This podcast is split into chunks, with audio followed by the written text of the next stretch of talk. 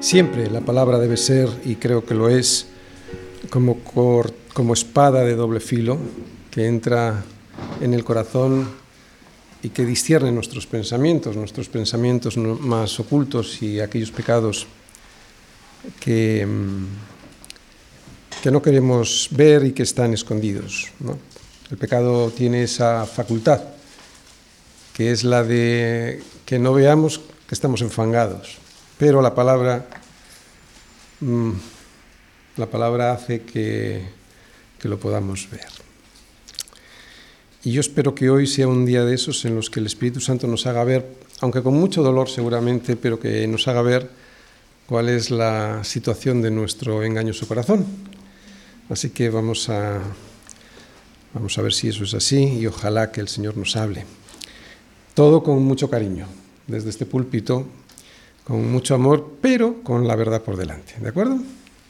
Estamos hablando de Pablo, Estamos predicando, sabéis, de sus cartas de cautividad. Por eso volvemos a recordar que Pablo estaba en prisión en Roma y que el motivo por el cual estaba allí en la prisión en Roma era porque los judíos en Jerusalén le querían matar por presentar el Evangelio a los gentiles. No tanto el Evangelio, sino el Evangelio a los gentiles. Fijaos cómo le tenían ya puesto el ojo cuando le vieron en el templo con Trófimo y pensaron que estos judíos que había entrado con él y al ser griego pues que habría profanado este lugar santo cuando no había sido así. Entonces fue cuando se armó una trifulca en el templo que motivó al tribuno de una compañía de soldados romanos a detener a Pablo, casi para protegerle más que para otra cosa, protegerle de los judíos que le querían dar bien, ¿no? Bien, pues desde ese momento no pararon de intentar asesinarle, hasta el punto de que algunos de los judíos tramaron un complot y se juramentaron bajo maldición, diciendo que no comerían ni beberían hasta que hubiesen dado muerte a Pablo. Y eran más de 40 los que habían hecho esta conjuración. De Jerusalén enseguida le llevaron a Cesarea, donde estuvo casi dos años o dos años intentando demostrar que no había hecho nada malo y de allí él mismo pidió ir a Roma, que es donde está ahora, apelando a César. ¿Para qué? A ver si esa manera, de esa manera, ya le terminaban de procesar porque le tenían retenido allí en Cesarea, sin poder demostrar su culpabilidad, solo como un favor a los líderes judíos que querían matarle. Así que ahora está preso en Roma, también lleva mucho tiempo, creo que dos años más o menos, probablemente esperando ya la sentencia del emperador sobre su causa. En el momento de escribir esta carta a los filipenses es casi seguro que Pablo se encuentra con algunos hermanos que le ayudaban en su ministerio con las iglesias, haciendo lo que él no podía hacer, claro, al estar preso, el ministerio evangelístico que él tenía. Estaba con algunos, digo. Por ejemplo, al inicio de la carta se nos dice que estaba con Timoteo, y en el versículo 25 se nos menciona otro de sus ayudantes, a Epafrodito. Lo que hoy vamos a aprender será algo que Pablo escribe de Timoteo y en el siguiente sermón veremos algo que él escribe de Epafrodito. A quien los hermanos desde Filipos habían enviado a Roma con una ofrenda para el apóstol Pablo y así ayudarle en lo que pudieran. Los filipenses estaban deseando recibir noticias de su situación procesal y parece ser, por lo que leemos en los versículos del 19 al 24 de esta carta, versículos que hoy vamos a analizar, que deseaban que fuera Timoteo quien les llevase esas noticias y que además fuese Timoteo quien les pudiese ministrar como pastor en Filipos. La iglesia en Filipos era una congregación que había sido fundada por Pablo hacía unos diez años. Con esta congregación Pablo tenía una relación muy frecuente y llena de amor. Y ocurría lo mismo al revés, los filipenses tenían a Pablo en gran estima y siempre los vemos dispuestos y disponibles para ayudar en todo lo que él pudiese necesitar. Así ocurrió en esta ocasión. Como hemos dicho, Epafrodito llevó a Roma a Pablo, de parte de los filipenses, una ofrenda para ayudarle en las necesidades que tenía en prisión y además, por lo que se lee en la carta, también le presentó al apóstol algunos asuntos que estaban ocurriendo en la iglesia en Filipos para que Pablo les pudiese dar solución. Y es esto lo que hace Pablo al escribirles esta carta, claro. Eh, escribe una carta porque al estar preso en Roma pues no podía ir a visitarles en persona. En esta carta vemos que agradece la ofrenda que le enviaron y les explica, como ya hemos visto, los motivos por los cuales está preso de Jesucristo y no de los romanos. Son unas palabras impresionantes que nos demuestran cómo Pablo sabía que estar en el centro de la voluntad de Dios es siempre lo mejor, aunque en un primer momento no nos lo parezca. ¿Recordáis? Quiero que sepáis, hermanos, quiero que sepáis. No que sintáis, que está muy bien, pero hay que sentir después de saber porque si sentimos lo que no sabemos, estamos sintiendo equivocadamente. Por eso Pablo dice, quiero que sepáis, hermanos, qué importante es saber y no sentir, qué importante es saber cuál es la voluntad de Dios en cada momento y permanecer en esa voluntad de Dios sin rechistar ni quejarse de lo que nos pasa aunque no nos guste. Quiero que sepáis, hermanos, que las cosas que me han sucedido han redundado más bien para el progreso del Evangelio, de tal manera que mis prisiones, esas por las que vosotros estáis preocupados, mis prisiones se han hecho patentes en todo el pretorio. Claro, o sea, todo el pretorio había oído hablar de Cristo. Y a todos los demás. Por eso la mayoría de los hermanos, de los hermanos de aquí, de la iglesia en Roma, cobrando ánimos en el Señor con mis prisiones, se atreven mucho más. Ya lo hacían, pero ahora se atreven mucho más a hablar la palabra sin temor.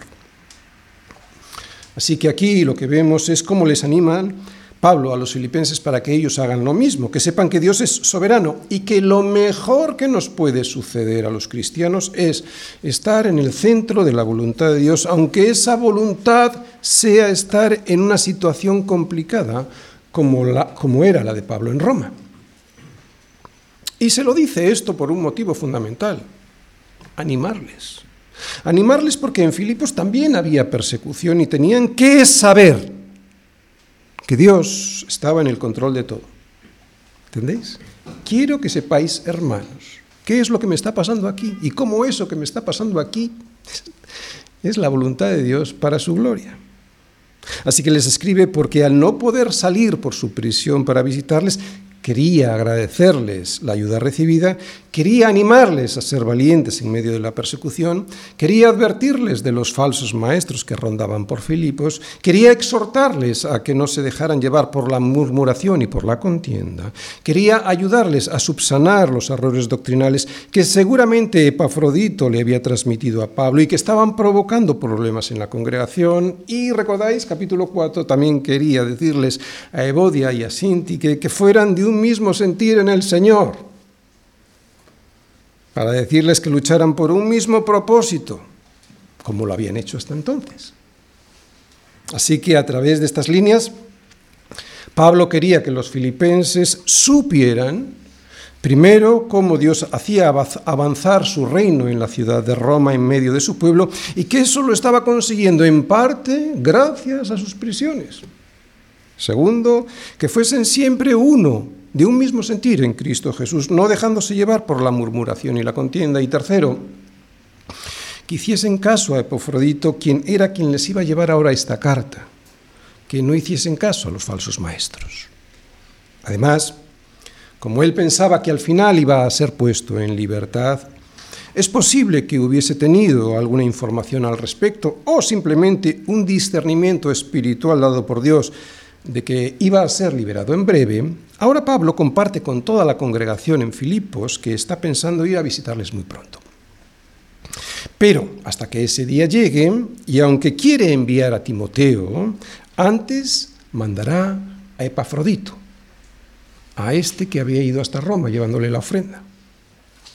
Lo que veremos hoy es cómo Pablo, al intentar disculpar la ausencia de Timoteo en este viaje, explica a los filipenses cómo es el carácter de un discípulo que sirve.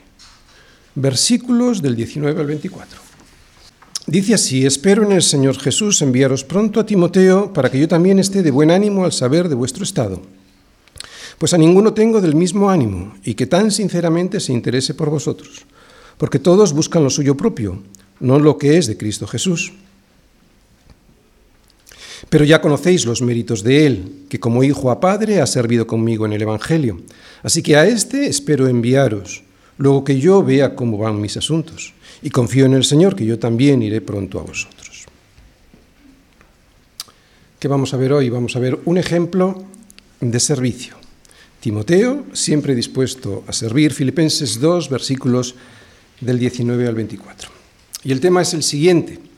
Veremos el amor de Pablo por los filipenses y también la disposición de Timoteo para servirles a los filipenses en todas sus necesidades. Y esto lo vamos a ver a través de un esquema que os voy a poner aquí. Primera parte, una introducción. Segunda parte, vamos a ver el afecto de Pablo por los filipenses, versículo 19. Tercera parte, la disposición y fiabilidad de Timoteo, versículos 20 y 21. Cuarta parte, el servicio probado de Timoteo, versículo 22. Y la quinta parte, confianza que tiene Pablo en la soberanía de Dios sin dejar de hacer lo que hay que hacer, versículos 23 y 24. Vamos pues a la primera parte, vamos a ver la introducción. Muy bien, seguramente los filipenses, al haber enviado a Epafrodito hasta Roma, lo que esperaban era que Pablo mandara de vuelta no a Epafrodito, sino a Timoteo, porque además le conocían muy bien. Por eso vemos que Pablo se disculpa por no poder enviarle en estos momentos. Todos deseaban recibir noticias. Los filipenses de cómo se encontraba Pablo y su situación procesal en Roma, y Pablo quería saber también cómo estaban los de Filipos. Y para eso, para saber eso y para ministrarles, nadie mejor que Timoteo. Pero no podía ser, y Pablo se disculpa. Y en esta disculpa en esta disculpa que emite Pablo para que los filipenses no pensaran que Timoteo no quería ir o que no quería servirles o que les había fallado, lo que vemos es una descripción del servicio cristiano. Una descripción que es el ejemplo práctico de lo que Pablo ya nos había enseñado sobre lo que hizo Jesús al servirnos a todos nosotros. ¿Recordáis? De hecho, viene al inicio del capítulo 2. Al inicio de este capítulo 2 comenzaba diciendo que para no hacer nada por contienda o por vanagloria, que para estimar cada uno a los demás como superiores a sí mismos, había que ser humildes. Que no debíamos mirar cada uno por lo nuestro propio, sino cada cual también por lo de los otros, y que para eso teníamos que tener este mismo sentir que también hubo en Cristo Jesús. ¿Cuál? ¿Cuál es este sentir que hubo en Cristo Jesús? La humildad. La humildad que significa que, aun siendo en forma de Dios, no estimó el ser igual a Dios como cosa a que aferrarse, sino que se despojó a sí mismo, tomando forma de siervo, hecho semejante a los hombres.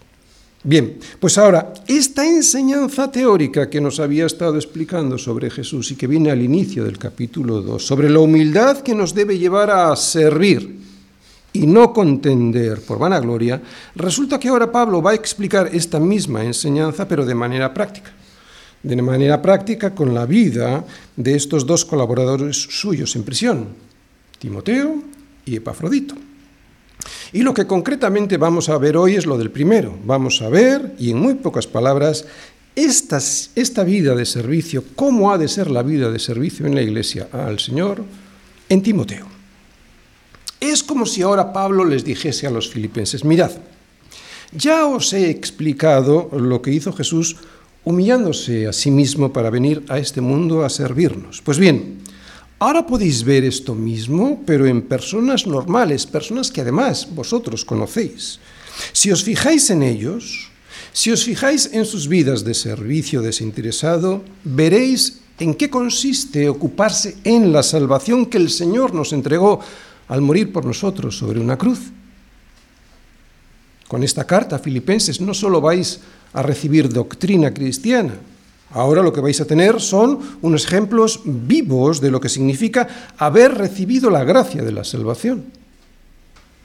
Porque sin una vida que ha sido transformada para el servicio, filipenses, sin una vida que ha sido transformada para el servicio, filipenses, sin una vida que ha sido transformada para el servicio, entonces lo que muy probablemente ha pasado es que no ha habido gracia salvadora. Y es que la gracia que salva transforma para servir en humildad.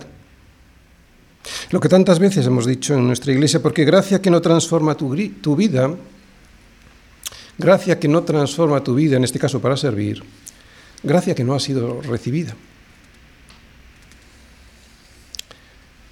Sigue diciendo Pablo, o como si fuese diciendo Pablo, lo que os comencé enseñando de Jesús, su humildad demostrada sirviendo y renunciando a sus privilegios, su humildad demostrada al vaciarse de toda la gloria que él tenía junto al Padre para bajar a este mundo y así poder salvarnos de nuestro mayor problema, del mayor drama del ser humano, que es la muerte que produce el pecado. Porque ¿cuál es el mayor drama del ser humano? Es la muerte. ¿Y qué es lo que produce la muerte? ¿O quién la produce? El pecado. Su humildad demostrada, la de Jesús, al vaciarse de toda su gloria para venir a salvarnos de eso, todo ese servicio de humildad que os he enseñado, eso es lo que vais a ver en cuanto lleguen estos hombres a Filipos. Pues muy bien, filipenses de Bilbao, esto es lo que nos pide el Señor hoy a través de Pablo. Y nos lo está diciendo por segunda vez, porque la primera vez fue cuando nos mostró el ejemplo del Señor Jesús y nos dijo que tuviésemos su mismo sentir. Y hoy nos lo vuelve a decir, al mostrarnos las vidas de estos dos siervos del Señor. Y este mismo sentir del Señor es vivir de tal manera que podamos servir a los demás como Jesús nos sirvió a nosotros. Dejar nuestros privilegios, sean cuales sean, para servir a pecadores. Y sabéis, ni en nuestra casa a veces lo hacemos, ni con nuestra esposa lo hacemos, ni con nuestro marido a veces lo hacemos. A veces incluso, por llevarnos la gloria de un ministerio que no nos ha sido concedido, somos capaces de traicionar a nuestros propios hermanos y pastores de la congregación.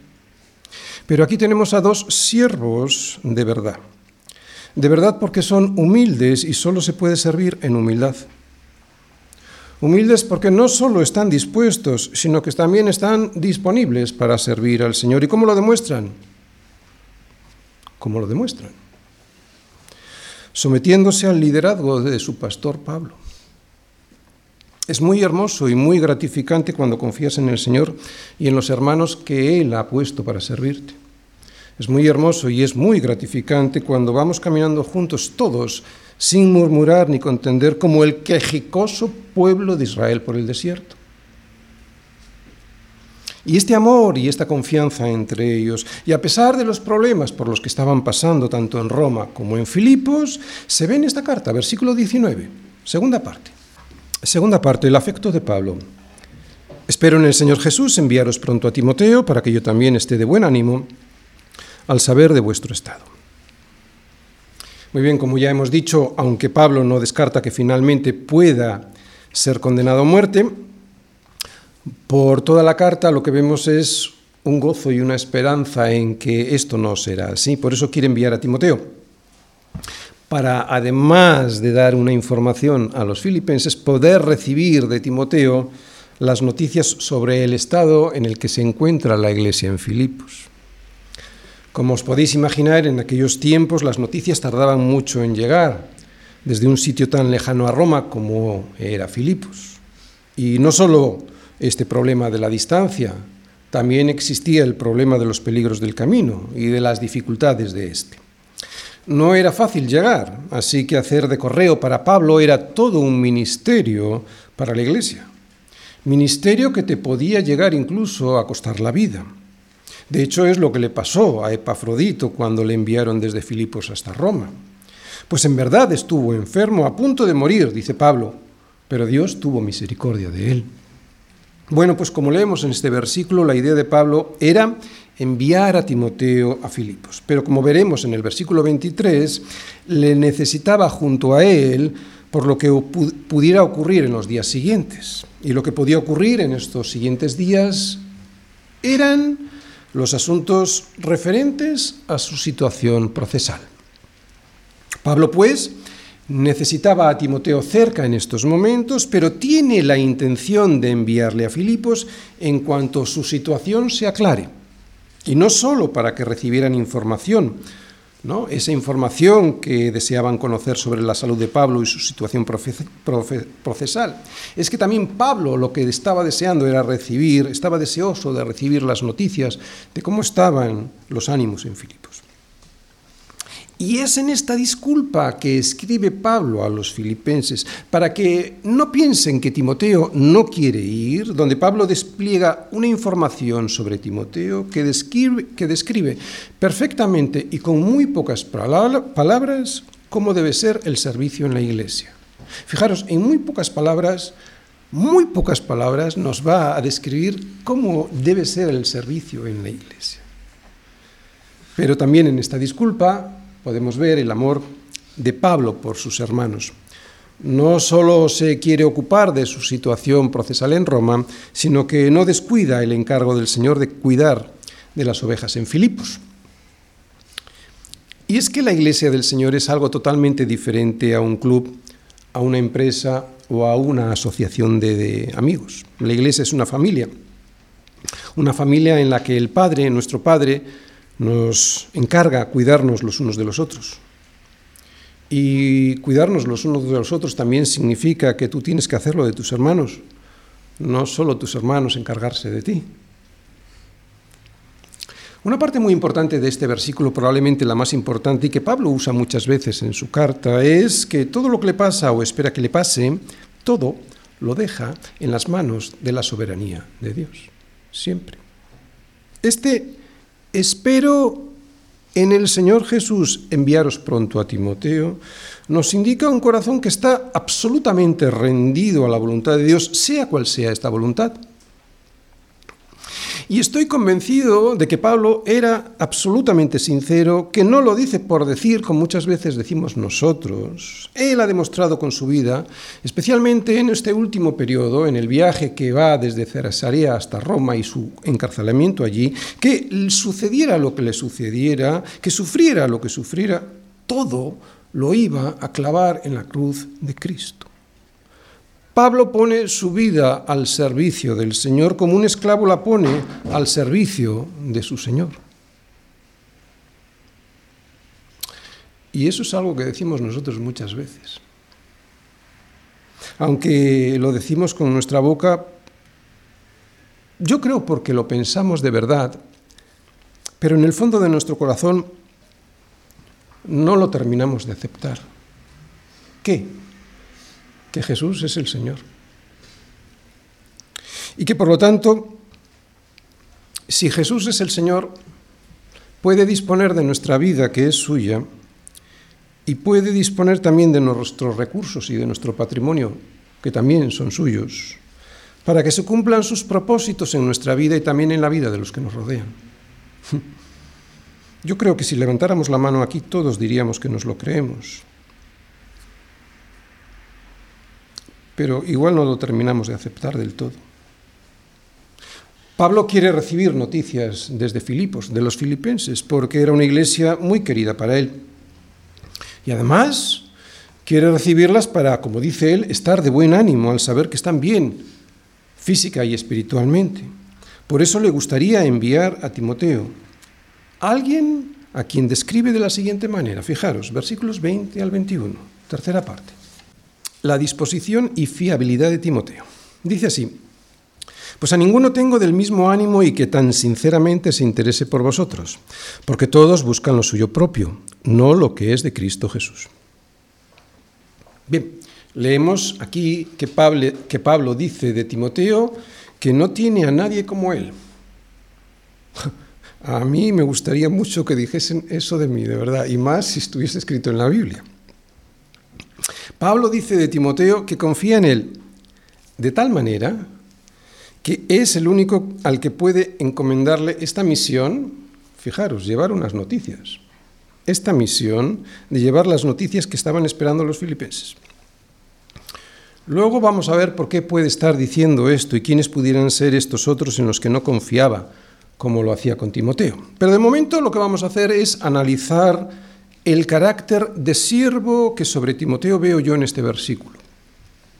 Las características que aparecen aquí son varias. Yo veo las siguientes. Ánimo, interés sincero por la Iglesia, disposición a ser enviado allí en donde se necesite, lo que se entiende como don de servicio, y fiabilidad. Vamos a ir viendo cada una de ellas. Ánimo. Ánimo significa darse a sí mismo. No habla de un ánimo para ver la tele, para jugar al fútbol o para salir con mis amigos. Cosas algunas de estas que están muy bien, otras no, lo de ver la tele, pero bueno. Pero no es de este ánimo del que habla Pablo. Habla del ánimo en el servicio, del espíritu con el que hay que servir. Literalmente Pablo está diciendo de él, no tengo a nadie con un alma tan desprendida como la de Timoteo. Aquí lo que está haciendo es hablando de humildad. Este ánimo del que habla Pablo sobre Timoteo, ánimo que se ve en la práctica en, su vida, viene, como ya hemos dicho antes, explicada en los versículos 3 y 4, que hablan de este mismo ánimo, pero doctrinalmente. Pablo allí nos explicaba a los filipenses doctrinalmente, nada hagáis por contienda o por vanagloria, antes bien con humildad, estimando cada uno a los demás como superiores a vosotros mismos, no mirando cada uno por lo suyo propio, sino cada cual también por lo de los otros. Bien, pues con esta actitud, con este tipo de comportamiento de un alma transformada, así como era el Hijo de Dios, ¿no? Haya pues en vosotros este mismo sentir que hubo también en Cristo Jesús, nos decía Pablo, el cual, siendo en forma de Dios, no estimó el ser igual a Dios como cosa a que aferrase. Bueno, pues ahora lo que nos está diciendo Pablo es algo similar, lo mismo, pero con un ejemplo práctico en la vida de Timoteo. Alguien a quien los filipenses eh, conocían muy bien y a quien podían ver.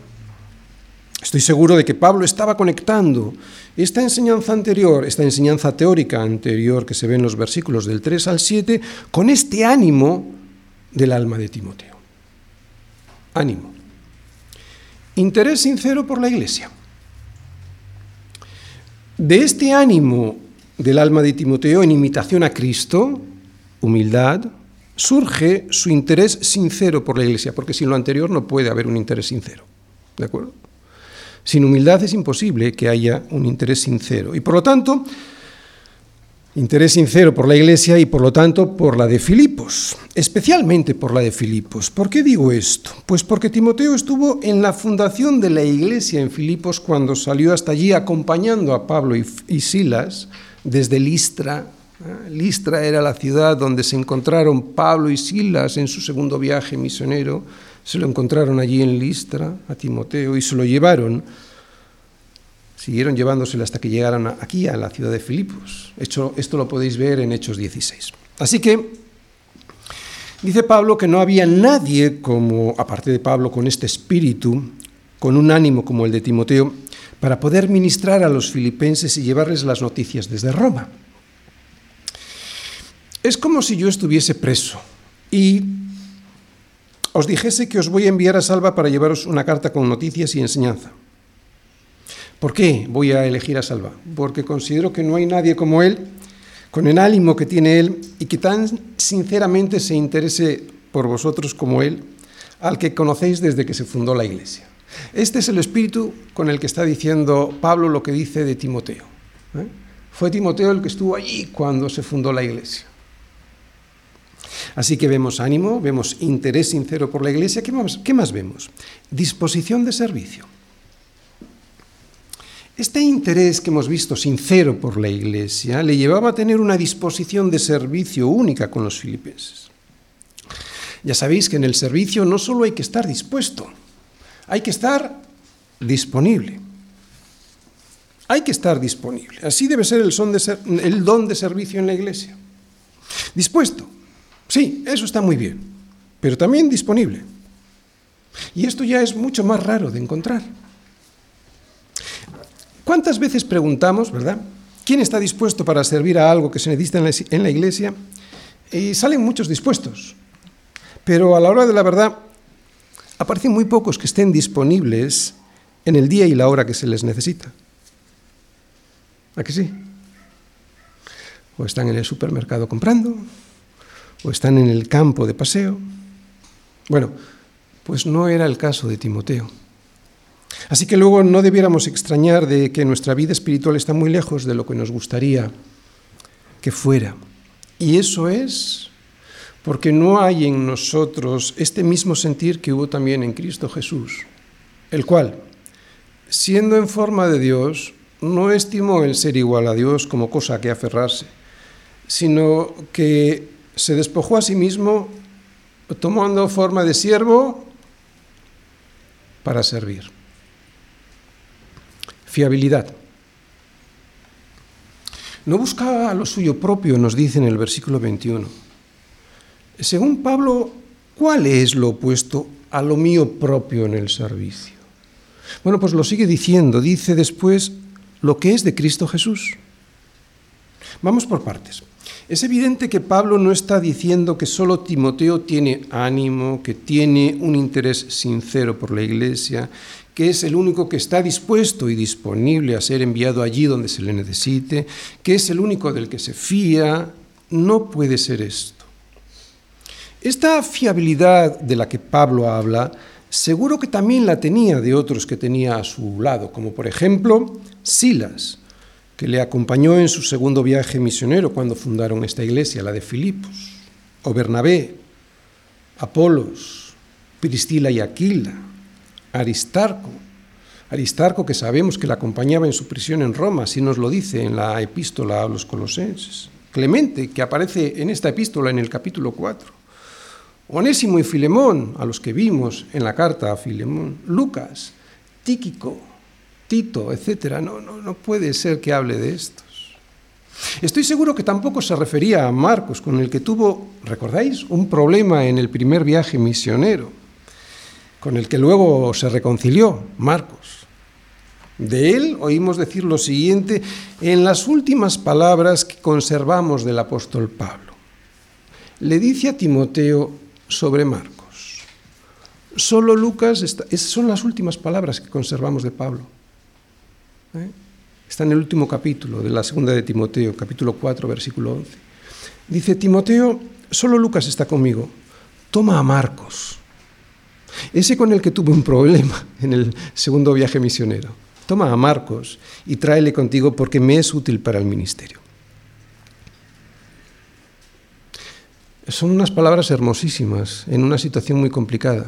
Pablo iba a ser ejecutado en pocos días. Aquí Pablo, durante su segundo apresamiento en la ciudad de Roma, Pablo en este momento, estoy hablando de segunda de Timoteo, está a punto de ser ejecutado. ¿eh? Pero no estamos hablando del primer apresamiento de estas cartas de cautividad, sino en un segundo apresamiento poco tiempo después, unos años, dos años o así, en Roma. Y estando a punto de morir ejecutado por su fe, le está diciendo a Timoteo que Marcos le es útil para el ministerio. Por eso digo que no puede estar hablando de estos. ¿De quiénes estará hablando? Luego lo vamos a intentar ver. Pero quiero seguir hablando de Marcos porque estamos hablando del servicio. Marcos, Marcos había experimentado un cambio para mejor. En el primer viaje que tuvo él, pues había sido inconstante y poco fiable.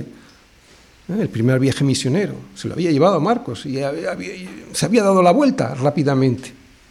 Por eso Pablo le rechaza en el segundo viaje, rechaza la oferta de Bernabé de volverlo a llevar en el segundo viaje. Este relato lo podéis ver en Hechos 15. Pablo se niega a que vaya, pero Bernabé debe ver algo en este joven, en este joven Marcos, que le hace llevarle, se lo lleva luego en otro viaje misionero, y seguramente para que pueda aprender, para que pueda demostrar que sí que puede ser útil en el servicio. Me encanta esta historia, me encanta porque lo que nos enseña esta historia es que siempre estamos a tiempo de llegar a ser fiables en el servicio al ministerio del Señor, aunque en el pasado hayamos sido poco fiables o muy inconstantes.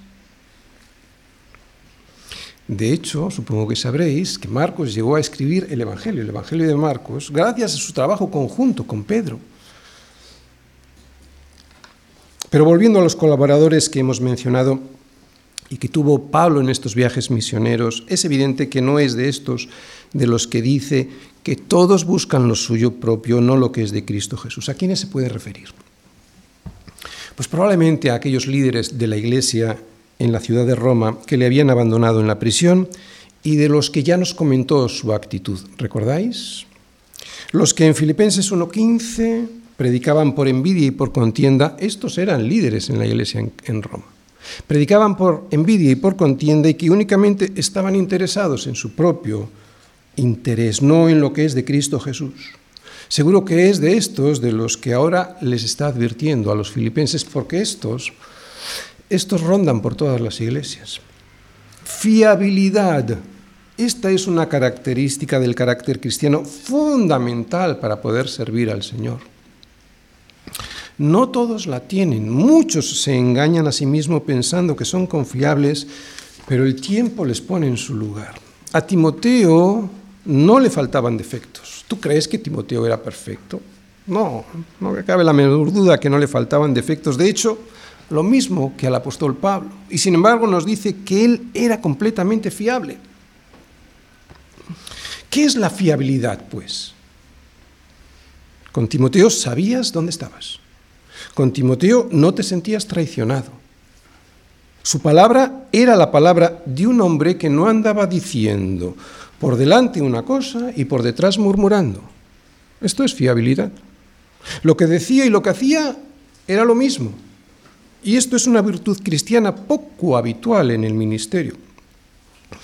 En el ministerio, en cuanto te despistas un poquito, aparecen aquellos de Filipenses 1.15 que predicaban por envidia y por contienda y que roban las ovejas como Pablo le robaban mientras estaba preso en Roma en prisión. En Timoteo no había ningún peligro de que quisiera quedarse con la gloria de un ministerio, el de Pablo, que no se le había dado desde el cielo, para aumentar su propio prestigio. Es muy triste que suceda, pero es la verdad del ser humano caído. Así que no seamos como estos de los que Pablo dice que buscan lo suyo propio, no lo que es de Cristo Jesús. Timoteo era sincero él buscaba la gloria de Dios y el progreso del Evangelio y no el suyo propio. Estaba dispuesto y disponible para servir allí donde le dijesen, era fiable y amaba a los filipenses. Timoteo mostraba el carácter de Cristo. Timoteo no estimó el ser amigo personal del apóstol Pablo como cosa a que aferrarse, sino que se despojó a sí mismo tomando forma de siervo y estando en esta condición de siervo, se humilló a sí mismo hasta morir, hasta morir a sí mismo, a sus propios deseos, para obedecer aquello que se le pedía. Y así, de esa manera, sirviendo a la iglesia, le pudo dar toda la gloria a Dios. Timoteo era fiable y esta fiabilidad se manifestaba en su servicio prestado en el pasado. Versículo 22. Cuarta parte. El servicio probado de Timoteo. Pero ya conocéis los méritos de él, que como hijo a padre ha servido conmigo en el Evangelio. Bien, como ya sabemos y hemos mencionado a, Timoteo, le conocían en Filipos. En Hechos 16, Lucas nos cuenta cómo eh, Pablo y Silas fueron encarcelados en la ciudad, en la, en la ciudad de Filipos, debido a un tumulto que organizaron aquellos que tenían una muchacha que se dedicaba a la adivinación, ¿os acordáis? Lo ocurrido fue que, como Pablo había hecho salir de esta chica un espíritu maligno que tenía y que le daba ese espíritu de adivinación, sus amos, los amos de esta chica, habían perdido toda esperanza de ganar dinero con ella. Hasta Filipos habían ido Pablo y Silas en su segundo viaje misionero, a los que se unieron poco antes de llegar a Filipos Lucas y Timoteo. Pero es a Pablo y a Silas a quienes detienen por este incidente. A ellos, después de haberles azotado mucho, los echaron en la cárcel, mandando al carcelero que los guardase con seguridad, el cual, recibido este mandato, los metió en el calabozo de más adentro y les aseguró los pies con un cepo. Así que vemos que el comienzo de las predicaciones del ministerio del Evangelio en la ciudad de Filipos fue sonado, fue conocido por todos. Todos conocían la iglesia en Filipos y allí estaba Timoteo para ayudar en la fundación de aquella iglesia. Además, y después de aquello, Pablo envió en varias ocasiones a Timoteo a servir en esta iglesia. Así que hacía ya unos diez años que los filipenses conocían a Timoteo. Ellos sabían quién era. Su carácter había sido probado y aprobado. Y este carácter aprobado significa lealtad. Pablo define esta lealtad de Timoteo con estas palabras. Vosotros ya conocéis a Timoteo. Sabéis que como hijo a padre ha servido conmigo en el Evangelio. Estas palabras nos dan una idea de cómo era la relación que tenía Pablo con Timoteo. Una relación que iba mucho más allá de la relación que podía tener con otros colaboradores suyos. Timoteo servía a Pablo como a un padre y Pablo le amaba a Timoteo como a un hijo. En una de las cartas que le escribe Pablo a Timoteo le dice, que sin cesar se acuerda de él en sus oraciones noche y día y que está deseando verle al acordarse de sus lágrimas para llenarse de gozo. Se querían como padre e hijo. Le escribe en esta segunda epístola a Timoteo con un cariño inmenso y le recuerda llorando al despedirse. Hay que recordar que esta carta a Timoteo, como ya creo que os he dicho antes, fue escrita después de haber sido liberado de la primera prisión en Roma, en la que estamos ahora hablando. Está en, la prisión, pero de esta prisión Pablo logró salir. Y aunque esta segunda prisión fue ocasionada muy pocos años después de la primera, fue un tiempo de mucha persecución religiosa que terminó con Pablo de nuevo en prisión. Y es ahí donde se ve esta carta y cómo se acuerda Pablo, ¿no? Llorando cuando se despiden. Pablo recordaba a Timoteo llorando por tener que separarse en momentos tan difíciles y le dice, pero tú has seguido mi doctrina, pero más que mi doctrina, dice mi conducta, propósito, fe, longanimidad, amor, paciencia, persecuciones, padecimientos como los que me sobrevinieron en Antioquía, en Iconio, en Listra, persecuciones que he sufrido y de todas me ha librado el Señor. ¿Os dais cuenta la relación?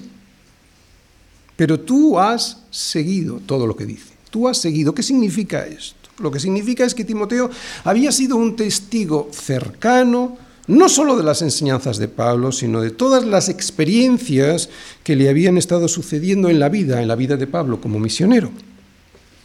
Así que Timoteo era como un hijo para Pablo en muchos sentidos, pero sobre todo un hijo espiritual. Y no solo un mentor que te enseña cuestiones doctrinales y teóricas y nada más. Había vivido con él su doctrina en la experiencia, pero de verdad en la práctica, de tal manera que entre ellos habían juntos vivido cómo se conducía Pablo día a día cuál era el propósito de su fe y cómo Dios guiaba ese propósito. Su longanimidad, lo había estado viendo Timoteo, su amor, su paciencia y también sus persecuciones y padecimientos. Cuando estamos sirviendo al Señor, Él nos envía compañeros de viaje como Pablo a Timoteo para poder apoyarnos mutuamente y para poder descansar cuando lo necesitamos. Lo podemos ver por toda la Biblia. Incluso Jesús, después de llamar a los doce, comenzó a enviarlos de dos en dos. Moisés tiene a Josué, Elías tiene a Eliseo, Pedro tiene a Marcos y Pablo tiene a Timoteo. Solo los líderes de verdad pueden llegar a serlo si son capaces primero de servir bajo el liderazgo de otros que el Señor les pone para guiarles. Si no, no. Porque es la única manera de aprender. No solo teoría, sino aprender a dirigir. Solo aquel que se deja dirigir podrá tener algún día el favor de Dios para dirigir a los demás. Y desgraciadamente esta actitud de fidelidad al Señor y de lealtad a aquellos que Él nos ha puesto para guiarnos, pues no se da mucho. Esta fidelidad y lealtad de Timoteo a Pablo es escasa en las iglesias por culpa de nuestro pecado. Pero es muy importante que la palabra nos muestre todo esto. ¿no? Es impresionante poder experimentar esta fidelidad y lealtad cuando Dios te regala a un Timoteo para que te ayude en el ministerio. Muy bien, así que podríamos concluir que Timoteo era el indicado para viajar a Filipos sin ninguna duda. Así que a este espero enviaros, dice, luego que yo vea cómo van mis asuntos, les dice Pablo a los filipenses, versículos del 23 al 24. Quinta parte, confianza en la soberanía de Dios sin dejar de hacer lo que hay que hacer. Así que a este espero enviaros, luego que yo vea cómo van mis asuntos, y confío en el Señor que yo también iré pronto a vosotros. ¿Por qué? ¿Por qué pudo decir Pablo que Timoteo era el mejor que podía enviar a Filipos? Pues ya lo hemos dicho, la fidelidad de Timoteo al Señor y su lealtad a Pablo eran la garantía, ya probada muchos años antes, de que su servicio iba a ser en beneficio del Evangelio y no en el suyo propio. El objetivo de los filipenses era que, lo, que ellos aprendieran de primera mano perdón, el objetivo de Pablo para los filipenses era que ellos aprendieran de primera mano cómo era alguien que reflejaba el carácter de Cristo de una manera práctica, no solo teórica. Pero este plan quedó en suspenso hasta que se arreglaran algunos asuntos del apóstol Pablo. Y los asuntos que esperaba que se arreglasen eran los relacionados con su, con su defensa penal frente al emperador. Como os he dicho, es casi seguro que en estos momentos que él escribe está esperando que la sentencia se dictase y él sabe que no podía dejar sus asuntos en mejores manos que en las manos de Timoteo. Había muchas cosas por hacer, sobre todo si la sentencia llegaba a condenarle. Si así pasaba, Pablo iba a necesitar consuelo, ánimos y mucha comunión, como ocurrió años más tarde y que ya hemos leído en la segunda epístola de Pablo a Timoteo. Iba a estar solo y necesitaría mucha comunión. Pero lo que nos muestran estos versículos es lo siguiente, confianza en el Señor. Es cierto que Pablo confía totalmente en la soberanía de Dios y en su vida, ¿no? Y para todo lo que le ocurre en su ministerio. Vemos esta confianza de Pablo en el Señor por todas sus cartas. Pero no por ello se va a quedar cruzado de brazos sin hacer lo que tiene que hacer.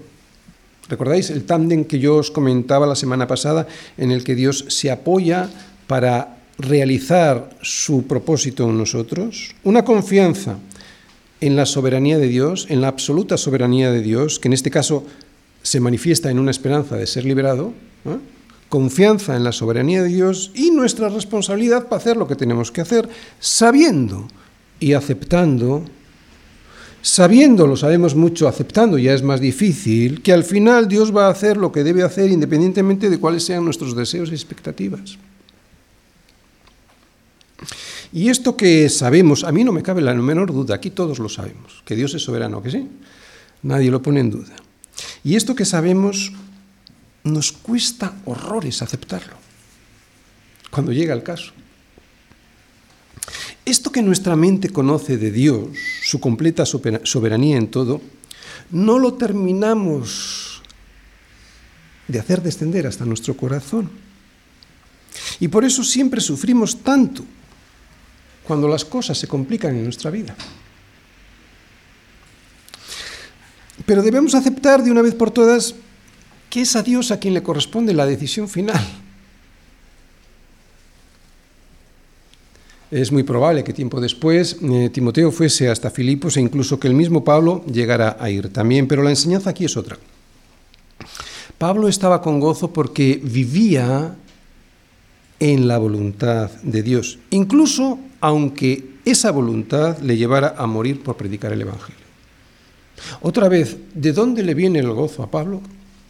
Le viene de vivir en el centro de la voluntad de Dios, sea cual fuere esta. Termino. En Timoteo no había ningún peligro de que quisiera quedarse con la gloria de un ministerio, el de Pablo, para aumentar su prestigio personal. Timoteo, al igual que Pablo, solo buscaba darle la gloria a Dios. Es muy triste cuando sucede lo contrario, pero es la verdad del ser humano caído. Y como enseñanza para nosotros, nos podemos preguntar lo siguiente. ¿Qué hubiera dicho Pablo de nosotros si hubiésemos sido sus colaboradores?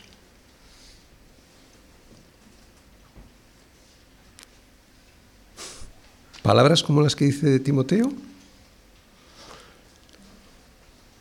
En Timoteo podemos ver a un líder que previamente había sido probado en su fidelidad al Señor y en su lealtad al apóstol y que finalmente fue aprobado en esa fidelidad y en esa lealtad. Pero encontrar a alguien así, especialmente en tiempos como los de hoy, en que todo el mundo quiere ser famoso, no es nada fácil. En Timoteo vemos a un amigo, pero sobre todo lo que vemos es un líder que sirve al Señor a través del ministerio del apóstol Pablo. Y eso era más que suficiente para Timoteo, no buscaba lo suyo, lo suyo propio. Los mejores líderes son aquellos que imitan el carácter del Señor Jesús, como Timoteo. Los que miran por el interés y la necesidad de la Iglesia son libres porque fueron liberados previamente de la esclavitud de servirse a ellos mismos. Lo voy a volver a repetir. Los que miran por el interés y la necesidad de la Iglesia, los que miran por el interés y la necesidad de la Iglesia, o sea, los servidores, son libres porque fueron liberados previamente de la esclavitud de servirse a ellos mismos. Y esta libertad llega cuando te rindes de verdad al Señor para servirle. Solo esta libertad de Cristo es la que produce el gozo de servir sin esperar nada a cambio. Este es el secreto del gozo cristiano, no hay otro. Poner todo a su servicio. Y esto nos lo muestra Pablo en sí mismo y en Timoteo. Otra vez, ¿podría decir alguien de nosotros lo mismo que Pablo dice de Timoteo, que no tiene a ninguno del mismo ánimo y que tan sinceramente se interese por la iglesia. O al revés, que en el servicio al Señor Jesús buscamos lo nuestro propio, no lo que es de Cristo Jesús. Como os decía al inicio, es algo que nos duele, es algo para pensar honestamente. Es cierto que esto atañe sobre todo al liderazgo, pero en alguna manera todos somos líderes. ¿eh? En el hogar, en el colegio, en la universidad, en el trabajo. Así que Dios nos ayude. Amén.